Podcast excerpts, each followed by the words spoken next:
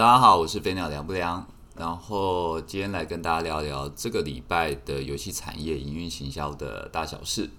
呃，首先跟大家聊一聊的是韩国 Kakao Games 在韩国上市的这则新闻。呃，相信大家应该都有用过 Line，然后以前应该大家都很习惯用 Line Point 去呃下载游戏，就是 Line 会给你一个免费的点数，那你下载游戏就可以获得这个免费的点数。那这样子的一个方式，在前几年台湾非常的流行，几乎所有的游戏上市都会利用这个 Line Point 的方式来进行游戏的行销推广的这样子的策略。以 Line 来讲，其实它的这一套模式呢，基本上应该是模仿韩国的卡靠，因为韩国的卡靠 Talk 其实是更早于 Line 在那个就是手机通讯软体这个部分兴起的。那卡靠 Game 其实就是那个 Kakao Talk 底下专门负责游戏营运的这个公司。那现在 Kakao Game 要在韩国上市，想当然，大家对于这个公司的上市会有很大的期待。所以韩国的股民啊，或者说是韩国的媒体，其实都还蛮注意这个呃事件的。事实上，它上市之后的成绩也非常的好啦，就是股价一直飙，然后认购的人数也非常多。但如果我们去看这个它上市的一些公开招股书的话，我们会发现有几个特殊的状况。其中最值得我们去聊的，就是说，一般来讲，大家会认为它最强的核心竞争能力，就是它的手机平台的这个吸量能力。呃，因为它毕竟有这个 Kakao Talk，就我们刚刚讲的，它就很像台湾的 Line，就大家会在上面聊天啊、通讯啊、传贴图之类的。卡奥 Talk 在韩国的市占率大概至少我猜是完全的统治地位了，好像占百分之八九十之类的。它在上面的人数是非常多的。那人数这么多，它如果要去呃行销推广它的产品的话，大部分一定应该是集中在于手机游戏这个领域上面。但如果你看它的公开招股书，你会发现它的手机游戏收入的占比其实是在每年往下滑的。它有很大一个部分其实是依靠并购而来的 PC 游戏上。那这件事情其实是有点奇怪的。而且我后来去查了一些资料啊，它在韩国 Google Play 畅销榜的前五十名，其实卡靠 Games 只有一款游戏，也就是我们最近比较熟悉的《守望传说》，呃，是在这个前五十名以内的。呃，那这其实就代表说，它的手机的游戏分发能力可能并不如大家想象中这么好。那为什么会有这样的情况产生呢？其实大家可以去想，我们在呃一开始所所讲的这个案例，就是当年大家很习惯下载 Line 的 Point，那呃不好意思，应该是说当年大家很习惯去利用 Line 的 Point 去下载游戏，那这个商业模式当时是很成功的。但你会发现，这一两年其实已经很少游戏在游戏上市的时候会利用 Line Point 这样子的行销工具。那最主要的原因是在早期 Line Point 这样的行销工具呢，呃，因为点数而下载的玩家，他是还有一定的留存率的，甚至他还是有可能会付费。呃，我记得当时业界蛮有名的案例就是，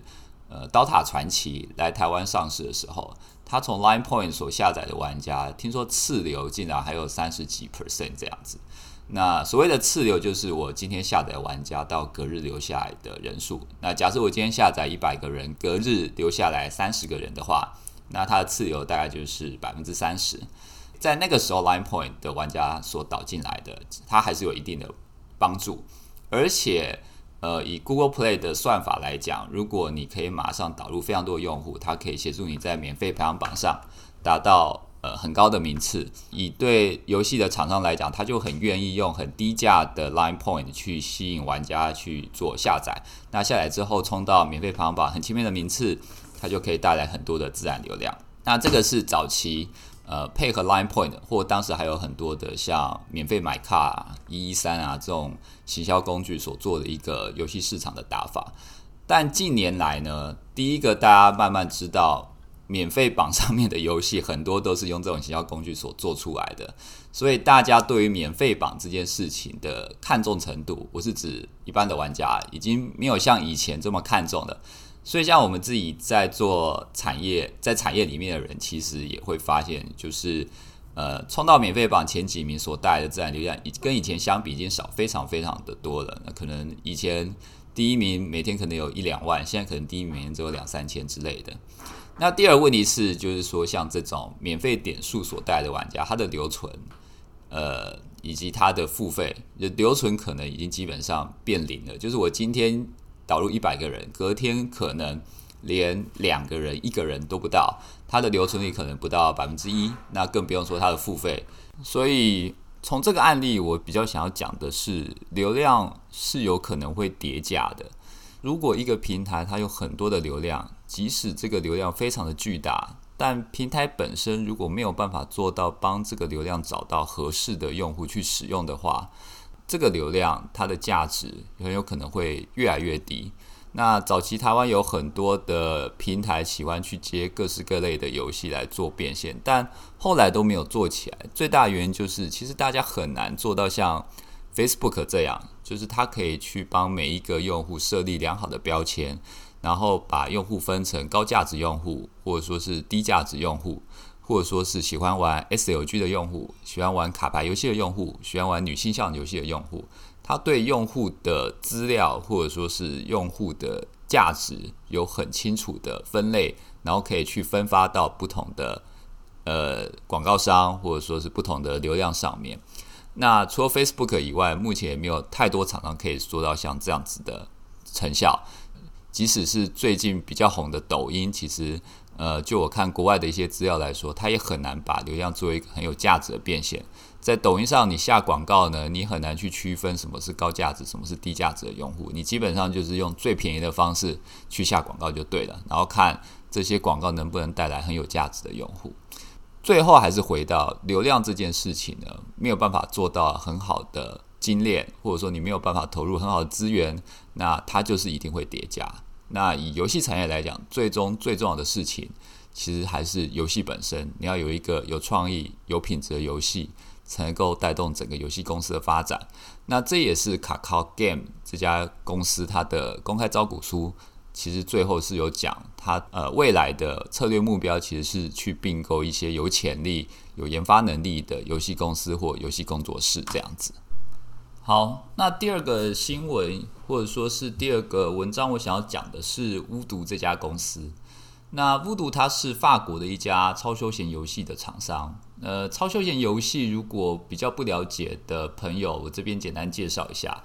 呃，简单来说，超休闲游戏就是呃，你可以用单手去玩，然后它每一局大概是一到两分钟。那它的收入大部分来自于广告变现，所以你在玩超休闲游戏的时候，这个游戏通常很简单很好玩，但是它会有非常非常多的广告，有的时候可能会让你觉得有点厌烦。那它是针对非常轻度休闲的玩家为主。那超休闲游戏大概是在这一两年越来越兴起，那也越来越多的工作室也加入了超休闲游戏的这个赛道。所以说，现在的超休闲游戏因为已经有点变成了红海，所以也逼得像巫毒这家，呃，巫毒这种比较当年直牛耳的公司，也要开始去思考怎么样去做出一些不一样的地方。那现在有个趋势，就是超休闲游戏，他们也要慢慢的往重度去做。呃，什么叫往重度呢？因为原本超休闲游戏它是非常简单的一个玩法，那现在他们可能会去参考一些中重度的卡牌游戏。那这些卡牌游戏或者说中重度的游戏，它会有一些像工会啊，或者说是有一些竞技场，甚至有一些成就系统，有一些强化这种数值项的东西。那他们希望从中重度的这些游戏去思考，怎么样接近这些功能，让原本很简单的超休闲可以做出一些比较不一样的地方。呃，巫毒这家公司呢，就可以看到他在近期所做的游戏呢，开始去借鉴了这些东西。它可能游戏里面会有一些比较简单的排名系统，或者说你可以去获得一些金币去强化。那我本身也去试玩了巫毒最近的一些游戏，不过我会发现，就是说，即使他想要去借鉴这些中重度游戏，有一个特殊的事情，大家可能还是要注意，就是他的游戏如果要红，基本上还是靠创意。就譬如说，我去玩他的最近一款很红的游戏，叫做《涂鸦骑士三 D》。这个游戏就是你可以用呃，在游戏里面用手画画出这个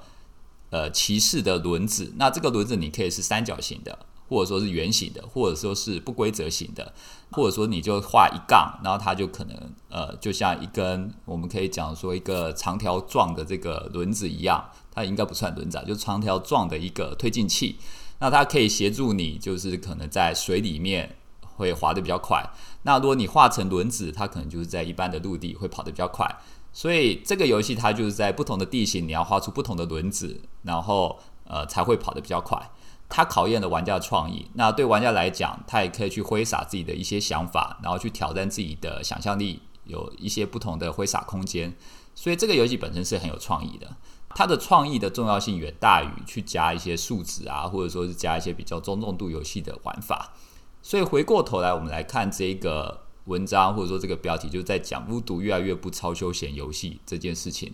它虽然还是一家超休闲游戏厂商，它目前也去尝试做一些比较中重度的一些数值体系，或者说是中重度的一些玩法。但它的本质呢，以巫毒这家公司来讲，它还是以创意为主的。包含我们刚刚讲到的涂鸦骑士，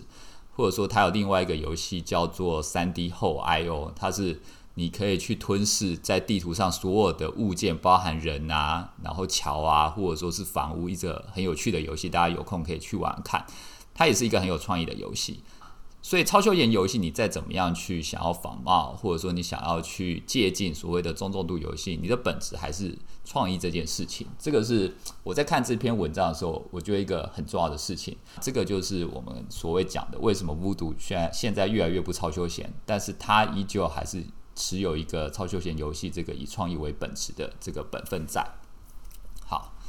第三篇新闻主要聊到 Roblox 这个平台。那 Roblox 这个平台，呃，如果比较不熟悉的话，它是一个呃，有点像是你可以在这个平台做各式各样的游戏。那这个平台呢，会提供工具给你。那你需要会写一些程式，但不需要非常的厉害。它基本上这个工具可以让你解决大部分的问题。在这个平台上面呢，大部分的是学生，或我们可以说是儿童，就是可能国小、国中生这样子的学生为主。那创作的游戏大部分是有点像 Minecraft 那种，呃，比较沙盒式类型玩法的游戏。所有的游戏呢，都在这个平台上可以被买卖、被交易。也就是说，你可以在这个游戏，呃，创造自己的游戏，那你可以利用这个游戏去卖钱，你也可以在这个平台上面去。玩一些游戏这样子，那你也可以去捐献或者去花费，去抖那一些金额给这些你喜欢的游戏。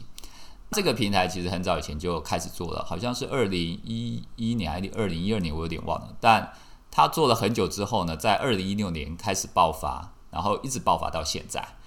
这篇文章最主要在讲，就是呃，这是 GDC 一篇报道，呃，公司的人就在说，其实他们二零一六年爆发的时候。事后有非常多的媒体或非常多的朋友想要回头过来找到底 Roblox 这家厂商在二零一六年为什么会开始爆发的？那大家就去找了很多原因、很多理由嘛。大家知道，我们很喜欢帮成功的案例或者去找一些原因，也很喜欢帮一些失败的案例去找一些理由。但就 Roblox 这个成功的案例来讲，大家找到的几个理由分别是：那个时候有非常多的 YouTube 的直播主。呃，去愿意帮 Roblox 这样的平台去上传他们自己的游戏，或者说是上传他们的游戏体验，那也因此造成 Roblox 的观看次数其实有逐步的上升。那大家也知道，你在 YouTube 有很多的曝光量的话，那大家就会呃对这个游戏或者说对这个平台产生兴趣，那大家就会想要去下载这个游戏来玩。那另外一个就是说，他们在全球各地呢开始搭建当地的伺服器。因为它其实也算是一个很吃连线品质的一个游戏平台。如果伺服器不是很稳的话，那可能会影响玩家游戏体验。自从它搭建平台，呃，搭建了伺服器之后呢，的确在某些国家，它的连线稳定变得比较好了。之后，它的游戏人数的确有比较明显的上升。那最后一个，呃，大家给它的理由就是在二零一六年，它出了 Xbox 的版本。那 Xbox 的版本帮它带来一些。额外的人进来，当然，因为 Xbox 在欧美其实也算是非常流行的一个主机，Roblox 它最主要的市场也是在欧美，尤其是在美国地区，所以大家认为这个可能也是一个主要的原因，因为它增加了很不同平台之间的消费者嘛。那这些消费者可能跟原本手游或是 PC 的消费者有一些流通，然后互相影响，所造成它后来的大喷发。好，以 Roblox 自己来讲，他看这三个原因呢，基本上都不太成立。第一个，以 YouTube 来讲，它的人数成长其实通常是在 YouTube 的人数成长之前，也就是它通常人数先成长到一个高度了，然后 YouTube 的视的影片的这个数量才会增加。所以这代表是它是先人数成长的，那这些人成长的人数呢，再去 YouTube 去分发它的影片，去让更多的人进来。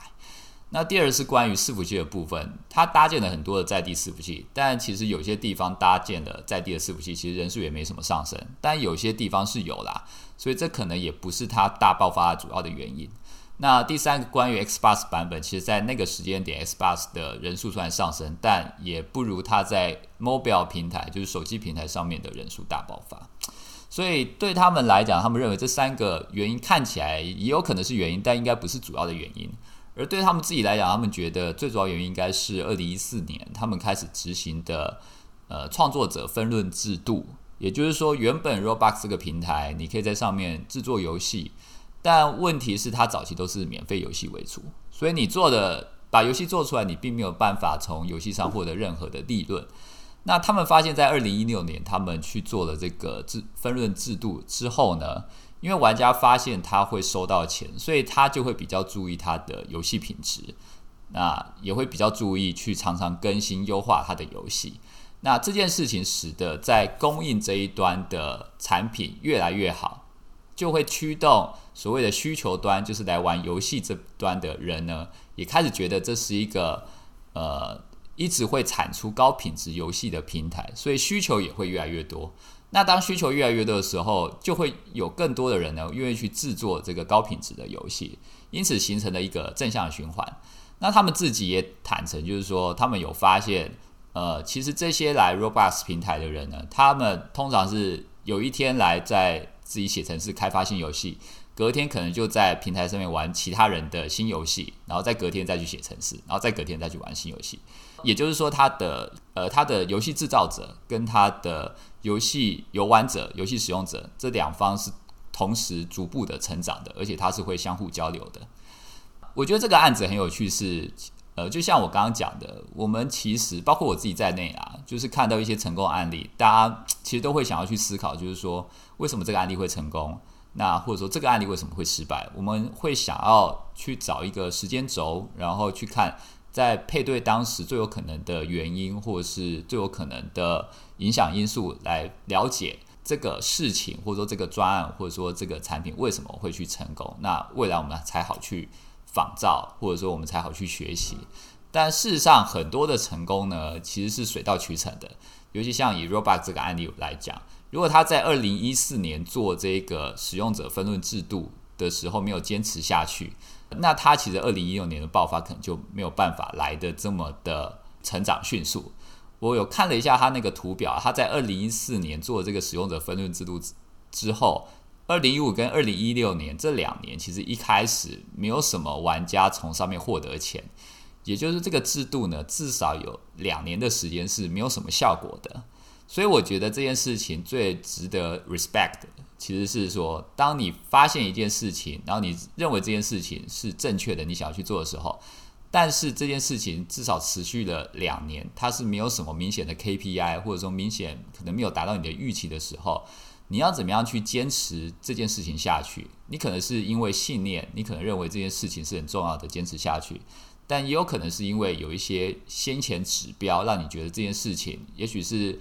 玩家的同时上线的时间或是人数其实是有缓步的上升，呃，玩家的游玩的游戏数量变多，或者说是使用开发工具的时间变多，它应该要有一些先前的指标，呃，给予大家希望说这个事情即使没有看到很明显的成果，但它有一些隐藏的指标是会给大家希望去通向美好的未来的。那我觉得这件事情可能是更重要的。那比较可惜，在这篇文章上面没有看到啦。但我还是觉得，就是呃，怎么样去找到对的事情，然后怎么样在呃，可能这个对的事情还没有很明显的展现出成果的时候，你还能去坚持它，这个事情是很不容易的。好，接下来要讲的是 Game Makers 这个 YouTube 频道上面的这个影片。标题写的蛮浮夸的啦，打造最强氪金体系，二零二零手机游戏付费设计 TTO 模式介绍。所谓的 TTO 模式就是 Targeting、Timing、Offers，就是目标、时机及你要给予什么东西。这个影片我觉得非常有用。如果你要设计一个手机游戏，然后你要考虑它的付费体系要怎么设计，或者是说你今天在规划一个活动礼包，这个影片上面的一些思考的方向跟思考的角度，蛮值得大家去好好的斟酌的，因为它提供了非常多的角度跟想法，有一些呃其实。蛮容易被忽略的，就是如果你没有有一个很完整的架构的话，里面很多讲的东西大家应该都理解，但是它可能四散在各处。好，那我这边简单说明一下，但我比较建议大家还是去看那个影片。呃，譬如说 T targeting 就是目标用户的部分。那以目前业界来讲，我们怎么样针对这个目标用户来做这个付费的对症下药？通常可能是针对大小啊，或者说是非付费用户跟一般的付费用户通常可能是诶 VIP 的玩家，然后大 VIP 的玩家我们给大的 VIP 礼包，然后呃小 VIP 的玩家我们会有另外一套礼包出来。那这边有一个比较特别的是，他有讲到心理动机，就是每一个玩家的付费动机可能都不一样。呃，我们可能也比较理解，就是如果是大 V 的玩家，他的心理动机会比较偏向炫耀，或者说是他希望打赢所有人。那如果说是小 V 的玩家，他的心理动机可能会比较偏向贪小便宜，或是以 CP 值为主。所以在做付费的一些活动的时候，要去思考不同族群以及不同的心理动机。那这个就是 TTO 这一个模式里面，呃，关于 T target 这个部分所要讲的。那 timing 的部分呢，它主要讲的就是时机，什么样的时机是最好的。现在的业界比较常去使用的是弹出式礼包，也就是你在哪些关卡会弹出什么样的礼包，或者是当你在游戏里面碰到失败或挫折的时候，它会弹出一些你比较喜欢的，或者说在当下你的这个游戏情境下会需要的礼包。那最后讲到 offer 这个部分，我觉得也是讲的蛮重要的，它包含就是你要提供什么东西给玩家。然后你的价格要怎么设定？你的折扣要怎么设定？你的创意要怎么设定？通常我们会比较容易忽略的，或比较少讨论的是价格，因为游戏大部分是虚拟物品，所以大部分的价格玩家是没有一个约定成熟的想法的。我们在 A 游戏可能十连抽是三百块，在 B 游戏可能十连抽是五百块，在 C 游戏十连抽可能是一千块。有可能每一个游戏获得 SSR 卡的那个期期望值都会不太一样。在游戏刚开始进去的时候，一般来说游戏都会去让玩家理解这个游戏的商城定价大概是怎么样，然后有一个基本的活动定价，让玩家知道这个游戏的时间抽平均价格是多少。那这个游戏的重要的物品它的平均价格是多少？然后呢，在后面呢会再推出礼包或其他的营运活动来做一些折扣。玩家因为有了前面的基础，所以他们就会呃比较理解说后面的这个礼包的折扣到底是多还是少。所谓的前面的这个基础，我们通常就是把它叫做价格的锚定的这个效应。那后面的这个折扣呢，也是营运上必须要去注意一个很重要的东西，因为所有的东西你折扣做多了就会叠加。所以，我们回过头来讲刚刚的 timing。如果你的 timing 是一个被容被玩家很容易去抓到的这个时机，就如果玩家知道你每个礼拜都要打折，每个礼拜都会打折，他就会等你每个礼拜的那个打折的时间点才去消费。所以，比较好的折扣通常会让玩家比较难去抓到它折扣的时间点跟它折扣的折数，呃，去降低玩家的这个期待效益。那当然，每个游戏的状况会比较不同啦。有些游戏就根本就不会有折扣这件事情产生。那有些游戏它也不是数字卡牌，所以它的那个产品或者说它的礼包本身，通常可能就是以一些比较不是强化或者说是影响公平性的礼包为主。那所以呃，这个就有点见仁见智，看每个产品的不一样的状况而有不一样的这个做法。但不管怎么样，我还是蛮建议大家可以去看一下这篇文章以及这篇文章所附加的影片。好，最后来讲一下 Trivia Royale 这个游戏，这是一个大逃杀的问答游戏。简单来说，一开始你进去这个游戏的时候，它会要求你去创造一个虚拟人物。那这个虚拟人物有点像是最近 FB 的这个虚拟形象，就是有点像是卡通类型的人物啦。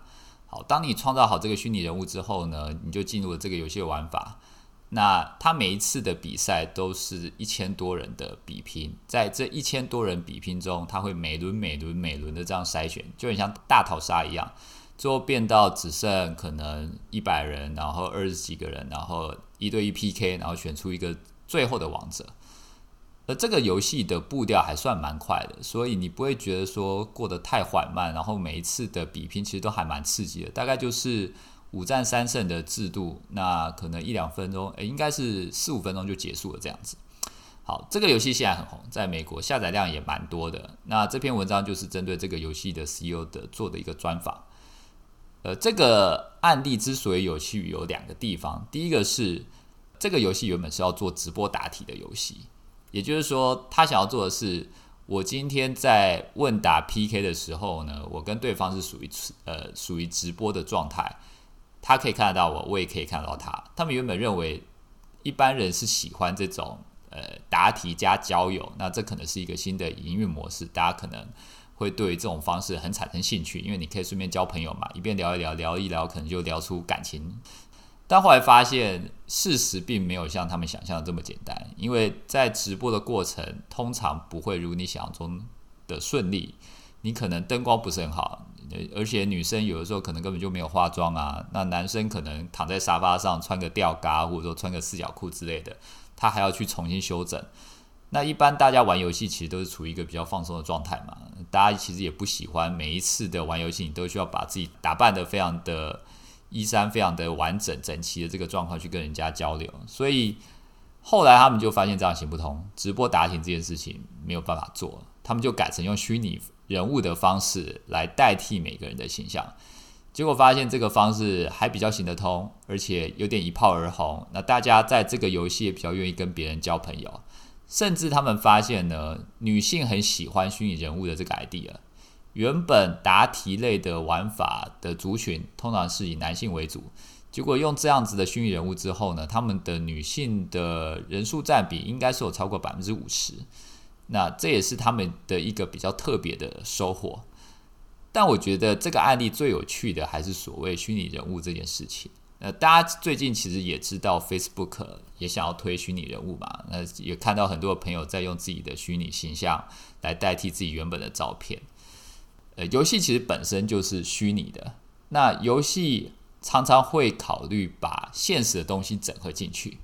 因为现实常会给大家比较多的动力，虚拟通常是提供大家一个安全感的本身。就像大家常常会看到很多键盘侠在那个网络背后用虚拟的名字，然后对一些事情发表一些比较攻击性或者说地图炮式的言论，那就是因为虚拟这件事情会给他安全感，那现实这件事情会给他动力。那游戏通常的做法，我们可以举几个案例，像 S O G 的游戏。尤其是那种以全球为战争的 S O G 的游戏呢，他们很喜欢让玩家去上传自己的国家的国旗。那当你上传的国家国旗，就跟现实生活有了一个很强烈的绑定。像之前那个《万国觉醒》，他们很喜欢喊一个口号嘛，那个时候广告很红，在喊“打爆外国人”啊。你如果在现实生活，你怎么可能打爆外国人？但是你就是在这个虚拟的世界里面，你上传的国情，就会觉得打爆外国人这件事情呢，对你是一个很重要的事情，而且你还有一个虚拟的安全感给你。所以在游戏里面虚实整合这件事情，我觉得是很有趣的，而且呃，在很多意想不到的地方中，如果整合的好，对游戏的发展是很有帮助的。我自己本身有个经验，就以前又作为一个比较偏社交类型的 RPG 游戏，那那个时候我们去尝试把一些直播组的照片放上去，但我们跟这些直播组的签约了，那发现只要这些直播组把照片上传上去，就有很多玩家想要跟这些直播组交朋友啊、聊天啊，甚至拱这些直播组当工会主啊，然后打王啊，然后抢宝这些东西，那这些东西其实也可以带来游戏的留存啊，甚至还可以刺激很多付费。最后还是回归到我刚刚所讲到的虚实整合这件事情呃在所有的游戏里面都还蛮重要的。